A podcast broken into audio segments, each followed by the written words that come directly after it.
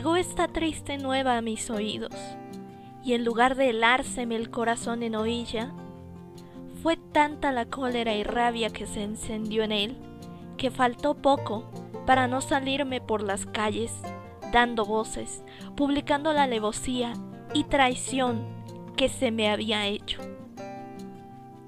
Fragmento de la primera parte de Don Quijote de la Mancha, de Miguel de Cervantes Saavedra. Esto es Nom de Plum, el podcast. Yo soy Aedem y este es el episodio 11 en el que les contaré historias de mujeres que fueron violentadas en la literatura.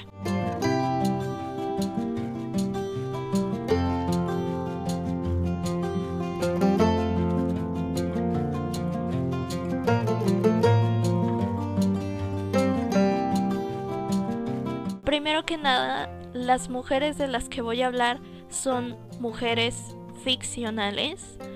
En esta ocasión no voy a hablar de autoras, voy a hablar de personajes mujeres, lo cual no me parece en grado menor, dado que la literatura también es un reflejo de la sociedad. No quiere decir que precisamente estos personajes hayan existido, pero quiere decir que sus historias, sus vidas, pudieron haber sido las de otras personas. Lamentablemente, y justo como les voy a contar, muchas de las historias estaban basadas en situaciones que efectivamente sucedían con demasiada frecuencia. De modo que supongo que no es en menor grado analizar, pensar y reflexionar, por supuesto, en torno a las historias de estas mujeres. Esta va a ser el inicio de una pequeña sección porque creo que hay muchísimos casos que analizar que son sumamente interesantes. Y este me parece particularmente bueno porque las tres van a ir encaminadas bajo la misma línea. Estos personajes vienen de obras de los siglos de oro. ¿Qué son los siglos de oro? Básicamente son la época más importante y también más provechosa y productiva, por supuesto, de literatura española. Esto ocurrió poco después de la Edad Media y aquí se encuentran muchas figuras importantes no solo de la literatura española sino de la universal me parece en los tres géneros literarios podemos contar en lírica está Lope de Vega, Góngora y Quevedo como figuras sumamente importantes. En narrativa, por supuesto, está Miguel de Cervantes Saavedra. Y en teatro también tenemos, por supuesto, a Miguel de Cervantes y Lope de Vega. Solo estoy mencionando algunos, no es necesario ahondar mucho en ello, esto no va, a tener tanta relevancia. Lo importante es que es un periodo que parece muy alejado de nosotros. Y sin embargo hay muchas situaciones que continúan incidiendo en nuestros tiempos. No exactamente como sucedían aquí, pero hay cosas que deben cambiar. La primera historia que les voy a contar es la de Dorotea es uno de los tantos personajes que aparecen en Don Quijote de la Mancha, porque aquí, por lo menos en la primera parte, tenemos como muchos microrelatos que terminan teniendo su conclusión y su finalidad en la historia.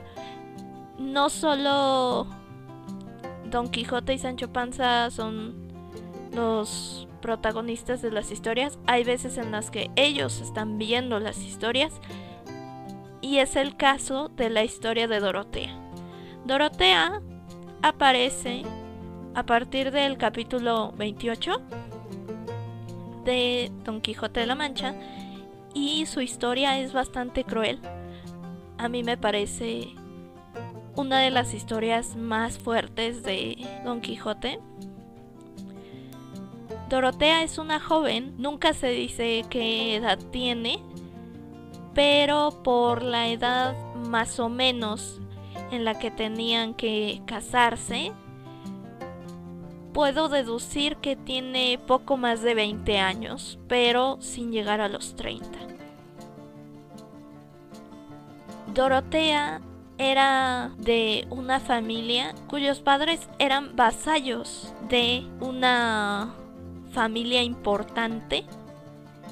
No eran como tal nobles, eran como nobles pequeños, que es la familia de don Fernando. Don Fernando se queda muy enamorado de Dorotea y le insiste muchas veces para hacer caso a sus atenciones. Como vemos, el cortejo es bastante diferente a nuestro tiempo. Y Dorotea al principio no... Se le nota que no está muy cómoda.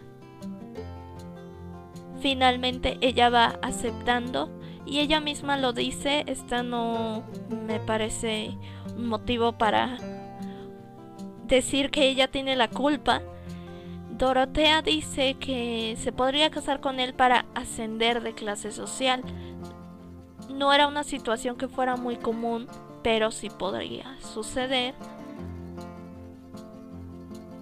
Ella comienza a verlo por ese lado y ver que podría sacar cierta ventaja. Sin embargo, don Fernando aprovecha un poco más la situación y una noche, acompañado de la complicidad de los criados de Dorotea, se mete a la casa y específicamente se mete a su cuarto para pedirle y rogarle que se case con él. Dorotea dice que solo va a aceptar si jura ante una figura religiosa, no recuerdo exactamente quién era, que va a cumplir su palabra y después hace que lo jure en frente de una criada. Jura y aquí viene esta cuestión importante, que esto va a ser importante para las otras dos historias que les voy a contar, que es que cuando se daba promesa de matrimonio, la mujer debía corresponder a sus atenciones. Creo que no hay que explicar esta parte, es evidente cómo tendría que corresponder a sus atenciones. Así que, obviamente, Dorotea pues se acuesta con don Fernando, confiada en su palabra de matrimonio, y después don Fernando se casa con otra mujer, que este también es un enredo porque era prometida de su amigo y es una cuestión un tanto compleja. Al final, Dorotea se entera de esta noticia de que don Fernando se ha casado con otra persona y ella ya está deshonrada. ¿Qué significa que está deshonrada? Primero que nada, no puede casarse con alguien más. No es tanto que no pueda, sino que se le desprecia por no ser, entre comillas, pura. Segundo, la honra de una familia se cargaba sobre las mujeres, especialmente sobre las hijas. ¿Qué quiere decir esto? Que la reputación no es solo la de ella, sino la de toda su familia. Así que lo que ella decide hacer es huir de su casa e ir en busca de don Fernando, quien no está en el pueblo. Se lleva a un criado que era de su confianza. Se quedan en una sierra, me parece. Y ahí el criado pensando en que Dorotea es una mujer fácil, trata de abusar de ella. Dorotea pues obviamente reacciona mal, primero asustada, después molesta, lo empuja y el mozo muere en una caída. Para el capítulo 28, el cura y el barbero, si han leído eh, eh, El Quijote, pues sabrán qué importancia hay con el cura y el barbero. Se encuentran con una mujer que está vestida de hombre y esta mujer es Dorotea, quien les cuenta toda esta historia. Y ella dice que lo único que quiere es recuperar su honor. No solo por ella, sino porque es consciente de que ese honor también es el de su familia. Pero la cosa es que cuando se hacía esto de la palabra de matrimonio, se supone que la mujer podía reclamar su derecho a casarse por recuperar su matrimonio. El problema es que don Fernando está casado con otra persona. Así que esta va a ser una cuestión un tanto compleja, pero al final se va a resolver, dado que la mujer con la que se casó don Fernando, que es Lucinda, todavía está enamorada de su prometido y no de don Fernando. Ella se casó con él porque su padre lo ordenó y el matrimonio no ha sido consumado, así que puede anularse. Esta cuestión legalmente se llamaba y era muy común en esta época, se llamaba estupro bajo palabra de matrimonio. ¿Qué es esto? Lo que les acabo de explicar con el ejemplo de Dorotea un hombre le promete matrimonio a una mujer, la deshonra y después la abandona. Este era un crimen y era tan común que sucediera que muchos de los casos se quedaban sin ninguna solución.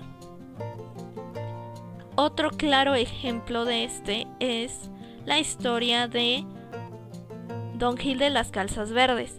Esta es una comedia, pero como tal, las comedias siempre, aunque más implícitas, traen toda una crítica dentro de sí.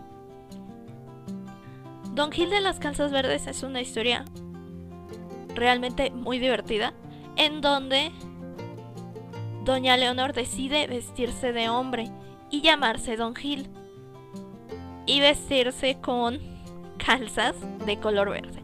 Por eso se le conoce así. Doña Leonor cuenta la historia de que su prometido le había pedido matrimonio, ella correspondió y al final él se fue y pretende cortejar a otra dama, que es Doña Inés, por una cuestión monetaria y bajo las órdenes de su padre. Doña Inés no se quiere casar con él, de hecho ella está enamorada de alguien más. Y cuando Don Gil aparece en la escena, después se enamora de Don Gil. Lo cual pues es una cuestión supongo que bastante escandalosa para la época.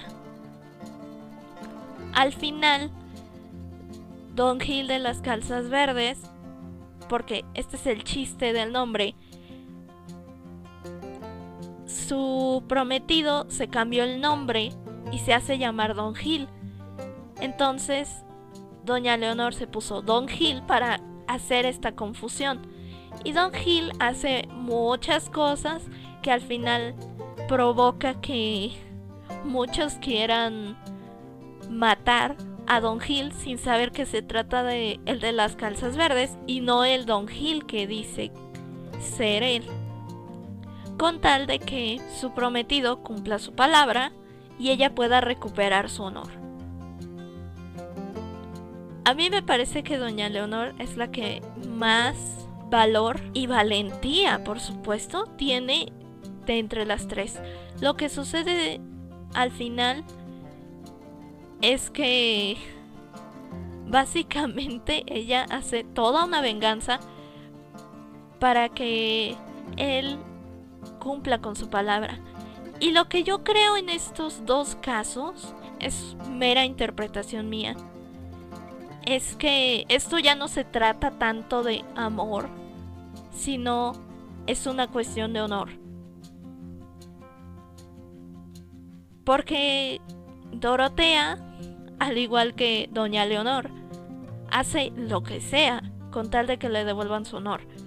Ya no es tanto porque ella quiera a don Fernando, ni que Doña Leonor siga queriendo a este hombre, a este supuesto Don Gil, sino que tienen una cuestión más grande que sí, que deben defender. Y sobre todo, que deben recuperar. Y ahora, este caso último que les voy a presentar me parece que es el más potencializado de entre todos ellos, que es una obra muy famosa y que muchos en el fondo conocemos, pero creo que no lo conocemos exactamente así, que se llama El burlador de Sevilla o El convidado de piedra. Esta obra nace de un mito popular que venía, me parece que desde el medievo y es de Tirso de Molina. Igual que la anterior, creo que no lo mencioné, Don Gil de las Calzas Verdes es de Tirso de Molina. Y esta obra viene de un mito popular, de un personaje tipo, así se le conoce, llamado el Don Juan. Y creo que todos tenemos la vaga idea de lo que es un Don Juan, que básicamente pues es un seductor. Una vez que leemos El burlador de Sevilla es que nos damos cuenta de que Don Juan no es solo un seductor, sino es todo un traidor y un depredador sexual, así como tal. Alrededor de la obra, me parece, si no tengo malas cuentas, seduce a cinco mujeres. Y a las cinco les promete matrimonio para después abandonarlas de las maneras más crueles. Para las mujeres de alta sociedad, finge ser otra persona. De hecho, al principio de la obra seduce a una duquesa llamada Isabela y se finge ser su novio el duque. Para una princesa, me parece, se finge ser su amigo que era su novio. Pero para las mujeres de clases bajas, la más icónica me parece es la pescadora Tisbea. Solamente les jura amor, la seduce de diferentes maneras las deshonra y después las abandona. La pescadora Tisbea es especialmente icónica por la manera en la que ella recibe la noticia de que ha sido abandonada. La verdad es que su testimonio es bastante desgarrador. A mí me, me mueve muchísimo y es una de tantas mujeres que fue víctima de una persona como es Don Juan. Voy a leerles una parte de lo que dice Tisbea. Como contexto, después de que Don Juan abandona vilmente a Tisbea, quema la casa en donde ella vivía, así que de aquí viene este estribillo y hay que recordar que las obras de los siglos de oro pues estaban escritas en verso. Así que esa es la intención. Y Tisbea dice lo siguiente. Fuego, fuego, que me quemo, que mi cabaña se abraza. Repicada fuego, amigos, que ya dan mis ojos agua. Mi pobre edificio queda hecho Troya en las llamas, que después que faltan Troyas, quiere amor quemar cabañas. Mas si amor abraza peñas, con gran ira y fuerza extraña, mal podrán de su rigor reservarse humildes pajas. Fuego, zagales, fuego, agua, agua, amor, clemencia que se abraza el alma. Ay, choza, vil instrumento de mi deshonra y mi infamia, cueva de ladrones fiera que mis agravios ampara. Rayos de ardientes estrellas en tus cabelleras caigan, porque abrazadas estén, si del viento mal peinadas. Ah, falso huésped que dejas una mujer deshonrada, nube que del mar salió para anegar mis entrañas. Y lo que sucede al final con Don Juan es que, porque esa parte también es importante, Don Juan es hijo del rey, así que cuando llegan todas las mujeres, llegan a pedir que su hijo cumpla su palabra su hijo le prometió matrimonio a cinco mujeres, lo cual no puede hacer. Pero a la vez está esta cuestión de que ellas están en su derecho de exigir que se les otorgue su honor de vuelta. Así que esta cuestión pues resulta un, tanto compleja. Para estas alturas el rey había prometido a una de las damas que don Juan se iba a casar con ella para la misma cuestión. Y se le presentan varias de estas mujeres. Hay un punto en el que don Juan, para aprovecharse de una de las mujeres, mata al padre de una de ellas. Así que hay una parte en la que el espíritu de del padre aparece en forma de piedra y este espíritu, en forma de piedra, termina matando a don Juan y llevándoselo al infierno, que es lo que dice esta obra al final. Como el hombre ha muerto, ya no hay crimen que perseguir debido a que no les pueden devolver el honor y por lo tanto no están deshonradas porque no está el hombre que les quitó el honor. Es una cuestión un poco compleja, pero solo había dos maneras de devolverle el honor a una dama. O se casaba con ella o lo mataban. Y en este caso mataron a don Juan porque no había otra manera de devolverles el honor a estas damas.